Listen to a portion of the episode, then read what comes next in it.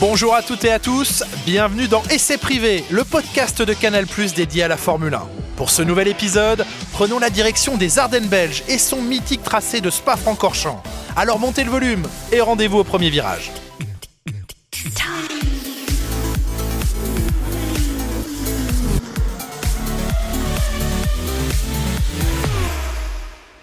Au fil des générations, une même réponse fuse immanquablement quand il s'agit pour les pilotes de Formule 1 de désigner leur piste préférée, Spa-Francorchamps. Un circuit centenaire, niché au cœur des Ardennes belges, adoré et craint, plébiscité, mais aussi un temps boycotté par les pilotes eux-mêmes. Le temps a fait son œuvre et a tenté de faire rentrer Spa dans le rang. Il n'a pas réussi à ternir la ferveur que des noms comme Blanchimont, Pouhon et bien sûr le Raidillon de l'eau rouge continuent de susciter.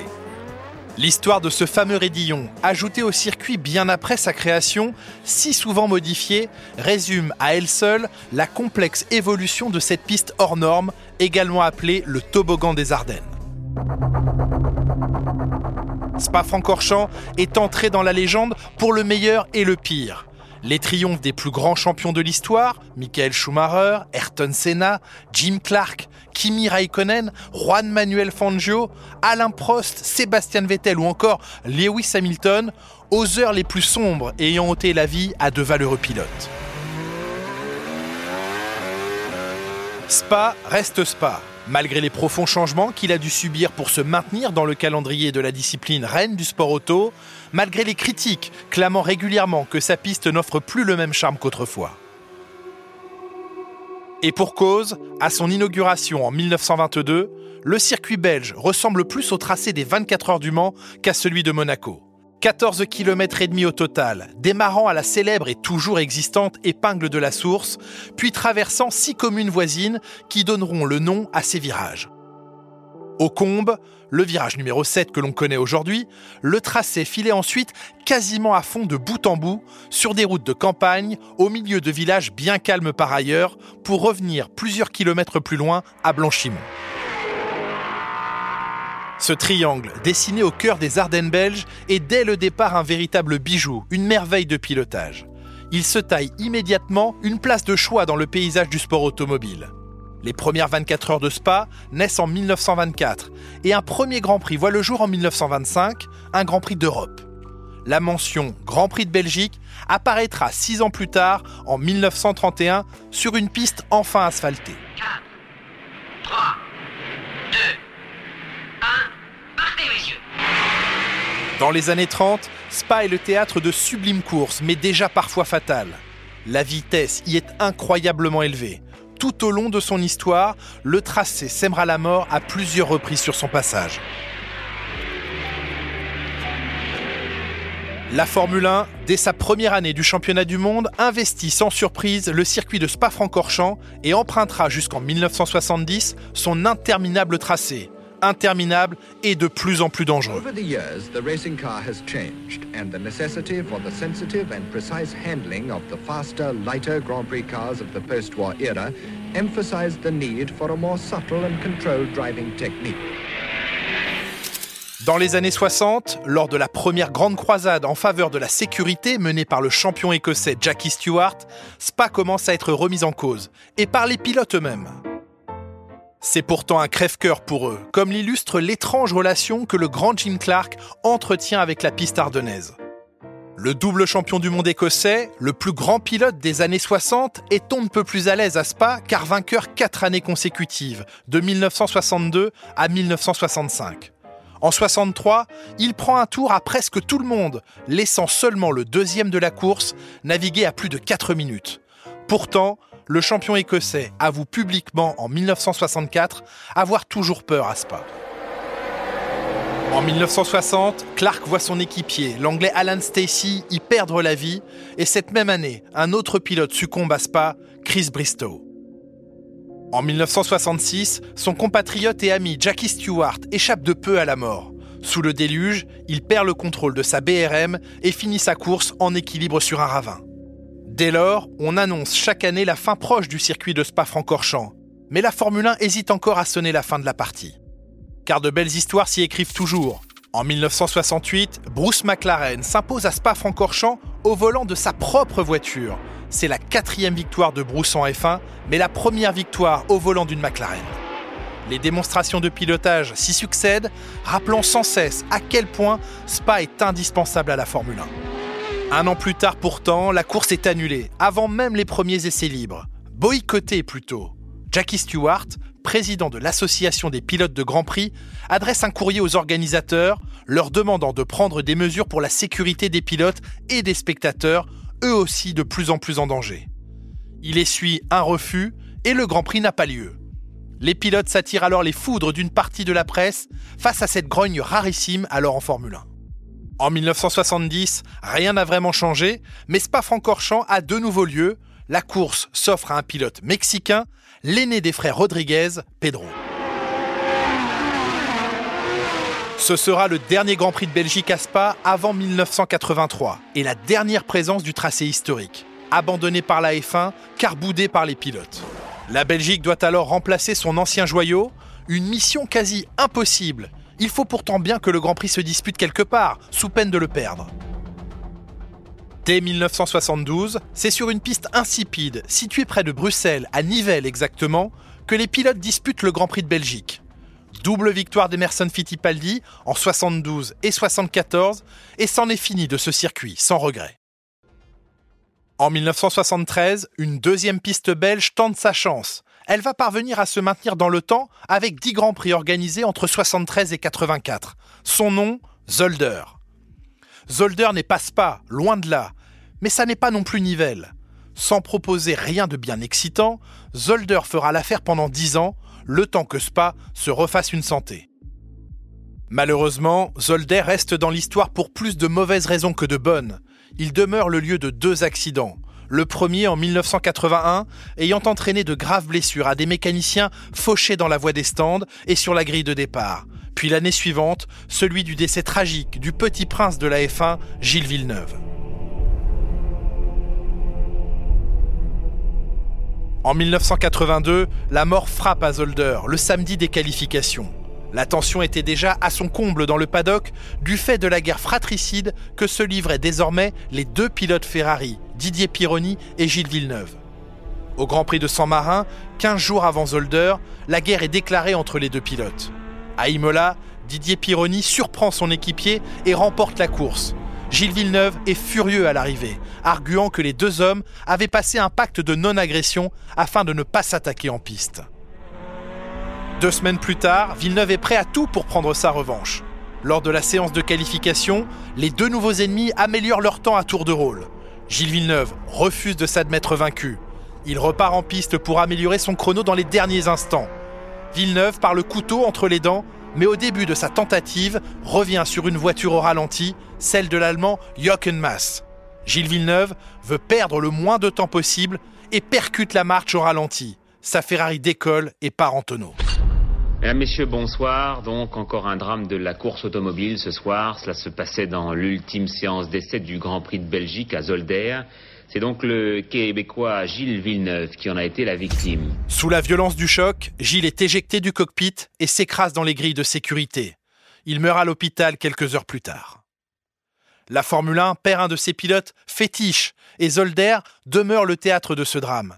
Cette piste revient au calendrier en 1984 avant de définitivement disparaître.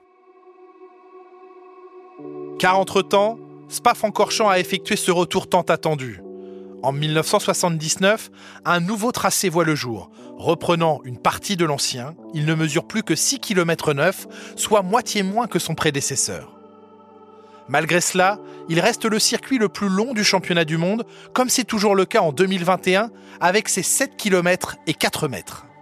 Suite aux énormes investissements consentis par le gouvernement local, Spa est de retour en F1 4 ans plus tard, le 22 mai 1983. La discipline retrouve son joyau ardennais, un des piliers du championnat.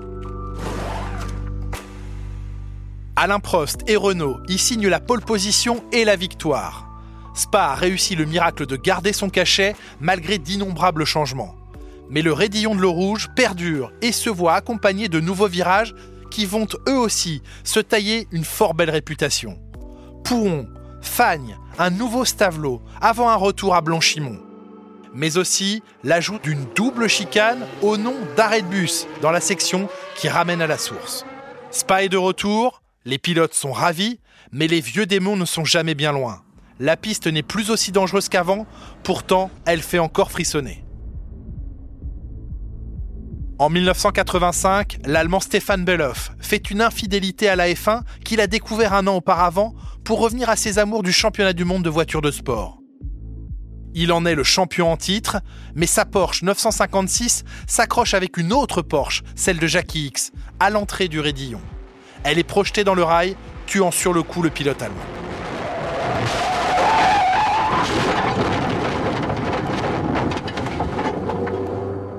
Ce fameux raidillon de l'eau rouge concentre toutes les attentions, mais aussi toutes les peurs. Le virage le plus emblématique de Spa-Francorchamps est sans doute le virage le plus connu au monde. Un mythe à l'histoire étonnante, parfois à l'origine de quelques confusions jusque dans son appellation. Eau rouge, raidillon, raidillon de l'eau rouge, ce virage mythique ne faisait pas partie du premier tracé du circuit. Il est ajouté en 1939 afin d'offrir aux spectateurs un point de vue imprenable sur la piste. Jusque-là, seul le rouge existait. Un virage à 90 degrés amenant à une épingle nommée l'ancienne douane.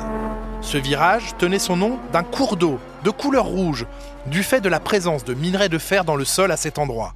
Il existe encore de nos jours et l'eau y est toujours rouge. En 1939 donc, le virage de l'eau rouge évolue. Il tourne toujours à gauche, mais donne désormais sur une montée imposante à droite, suivi d'un autre virage à gauche. Le nouvel enchaînement, taillé dans une pente à 18%, est appelé Raidillon de par sa montée abrupte, à faire pâlir n'importe quel dénivelé du Tour de France cycliste. Heureusement, l'ascension du Raidillon ne dure que 24 mètres, l'équivalent d'un immeuble de plusieurs étages, avalé à plus de 300 km/h.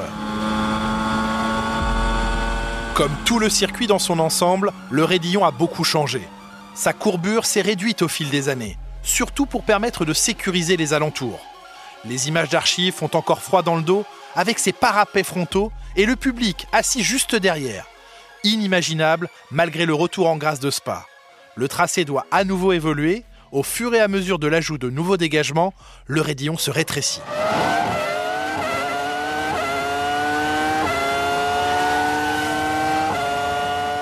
Régulièrement, le raidillon est considéré comme de plus en plus aseptisé. Il devient même quasiment une ligne droite au fur et à mesure que les F1 gagnent en technologie et en appui aérodynamique. Les pilotes ne lèvent plus le pied, c'est la compression et ses conséquences mécaniques dans le moteur qui réduisent la vitesse. Le pied droit des pilotes reste lui écrasé sur l'accélérateur. Mais le raidillon n'a pas fini de frôler avec les limites. En 1993, lors des essais libres, l'Italien Alex Zanardi sort violemment de la piste. Sa Lotus est détruite, Zanardi est KO, souffre de séquelles, mais revient quelques semaines plus tard.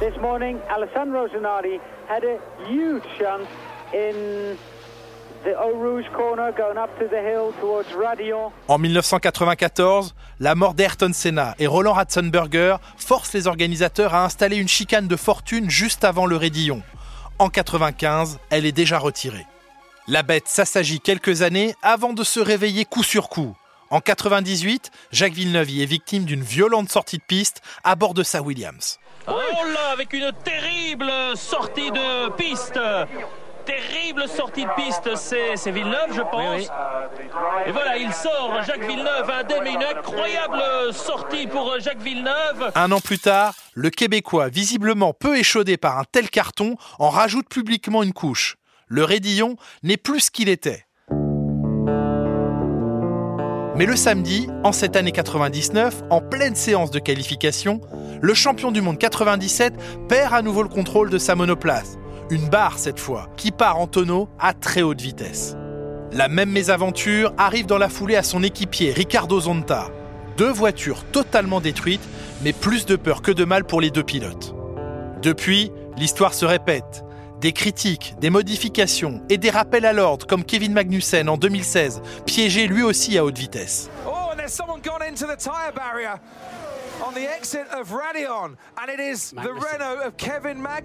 Spa-Francorchamps ne se réduit heureusement pas qu'à son raidillon de l'eau rouge. La piste belge est un véritable toboggan sur un peu plus de 7 km.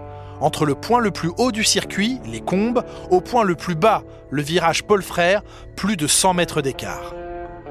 Au bout de la ligne droite, depuis le haut du raidillon, les Combes sont l'endroit idéal pour doubler. Un freinage très puissant représentant plus de 140 kg de pression sur la pédale de frein, presque 6 G de décélération. De tous les circuits du championnat, Spa est de loin le plus exigeant en termes de freinage. En 2019, le jeune pilote français Antoine Hubert, âgé seulement de 22 ans, perd la vie juste avant les combes lors d'un terrible carambolage. Spa n'avait plus ôté la vie depuis des décennies, c'est une tragédie.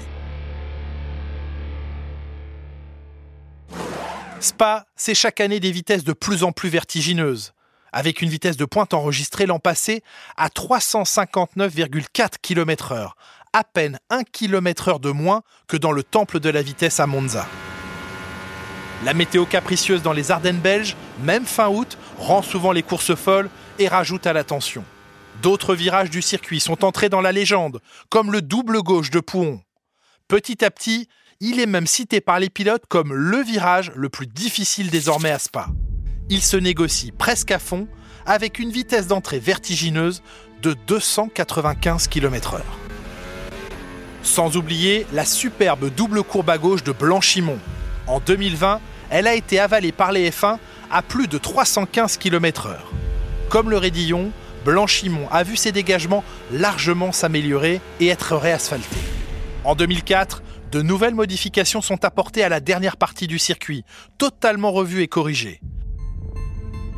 Le célèbre arrêt de bus n'est plus une double chicane rapide, mais une chicane très lente qui casse drastiquement la vitesse.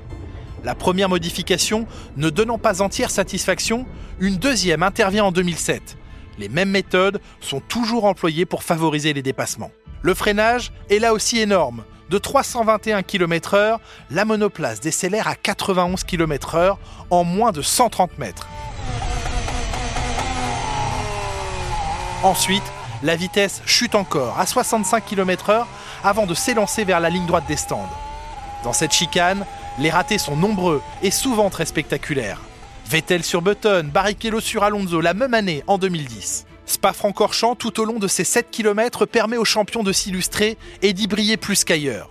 En 1991, Spa voit débouler un jeune Allemand.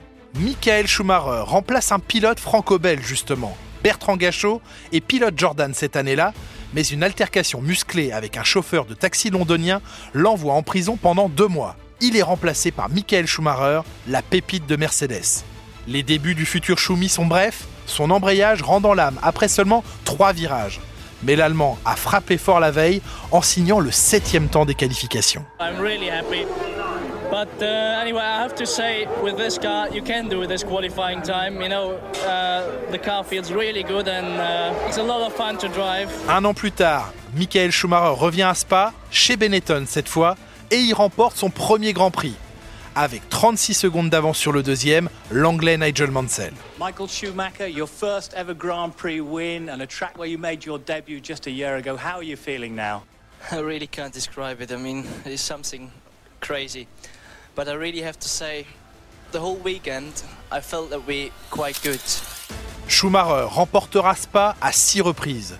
Une des plus belles, mais aussi une des plus controversées, reste celle de 1995. Parti seulement 16e sur la grille, l'Allemand remonte et triomphe au terme d'un duel musclé avec Damon Hill. Resté en pneu sec sur la piste mouillée, Michael Schumacher bloque son adversaire anglais sans ménagement. Le panache de sa victoire fait oublier la rudesse de son comportement en piste.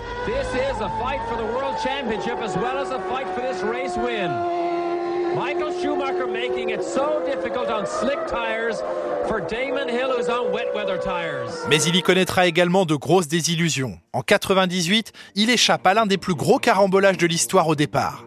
13 voitures englouties dans la descente de la source vers le rouge. Mais plus tard dans la course, il croise la route du responsable de ce carnage du premier départ, David Coulthard. Michael Schumacher s'apprête à prendre un tour à l'Écossais, mais des trompes d'eau émergent une Ferrari en perdition sur trois roues. À cause d'un manque de visibilité, Schumacher a percuté la McLaren. Oh God! Michael Schumacher hits David Coulthard and is out of the Belgian Grand Prix. Maybe he should have been a bit more circumspect about trying to pass him, but he is out. Furieux, Michael Schumacher bondit de son cockpit et fonce dans le stand McLaren pour en découdre avec l'Écossais. Il faut l'intervention de membres de la Scuderia que Schumi repousse à deux reprises pour empêcher l'Allemand de se précipiter sur Coulthard. Deux ans plus tard, en 2000, Schumacher doit s'incliner devant son adversaire numéro 1 du moment, le double champion du monde en titre finlandais Mika Hakkinen. Un dépassement d'anthologie d'Hakkinen, profitant de la présence d'un retardataire, le Brésilien Ricardo Zonta, pour une improbable tentative de dépassement par la droite des deux monoplaces.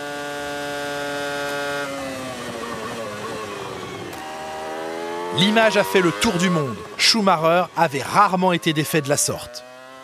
Dans les années 2000, le Grand Prix de Belgique réussit à un autre pilote, un autre Finlandais, Kimi Raikkonen. En 2003 et 2006, Spa-Francorchamps perd sa place dans le calendrier pour des raisons financières, mais de retour, il sourit à Iceman en 2004, 2005, 2007 et 2009. Malgré la pole position surprise cette année-là du vétéran italien Giancarlo Fisichella, au volant de la pourtant modeste Force India. Sébastien Vettel réussira lui aussi une série fantastique à Spa avec trois victoires en 2011, 2013 et 2018, avant de céder la place en 2019 à une nouvelle pépite ayant les honneurs de Spa, Charles Leclerc y remporte son premier Grand Prix en F1. Dans quelques instants, un moment historique pour ce garçon Charles Leclerc. L'ultime freinage, le dernier passage de la chicane. Il va devenir vainqueur d'un Grand Prix de Formule 1. C'est fait, l'ultime accélération. Charles Leclerc, vainqueur du Grand Prix de Spa-Francorchamps de Belgique. Le jeune pilote Ferrari s'impose sur un circuit qui a façonné tant de légendes. De bon augure pour le jeune monégasque. Que dire enfin d'une autre chasse au record dans laquelle Lewis Hamilton est à nouveau engagé? Déjà vainqueur à quatre reprises à Spa, il est fort à parier que Lewis Hamilton souhaite un jour y devenir le recordman de victoires. Lui qui a déjà battu Schumacher au nombre de victoires totales et de pole position en F1, lui qui vient d'égaler l'Allemand au nombre de titres, est à deux victoires du record du Kaiser à Spa. Un succès en 2021 le ramènerait à une longueur de ce haut fait de gloire ardennais.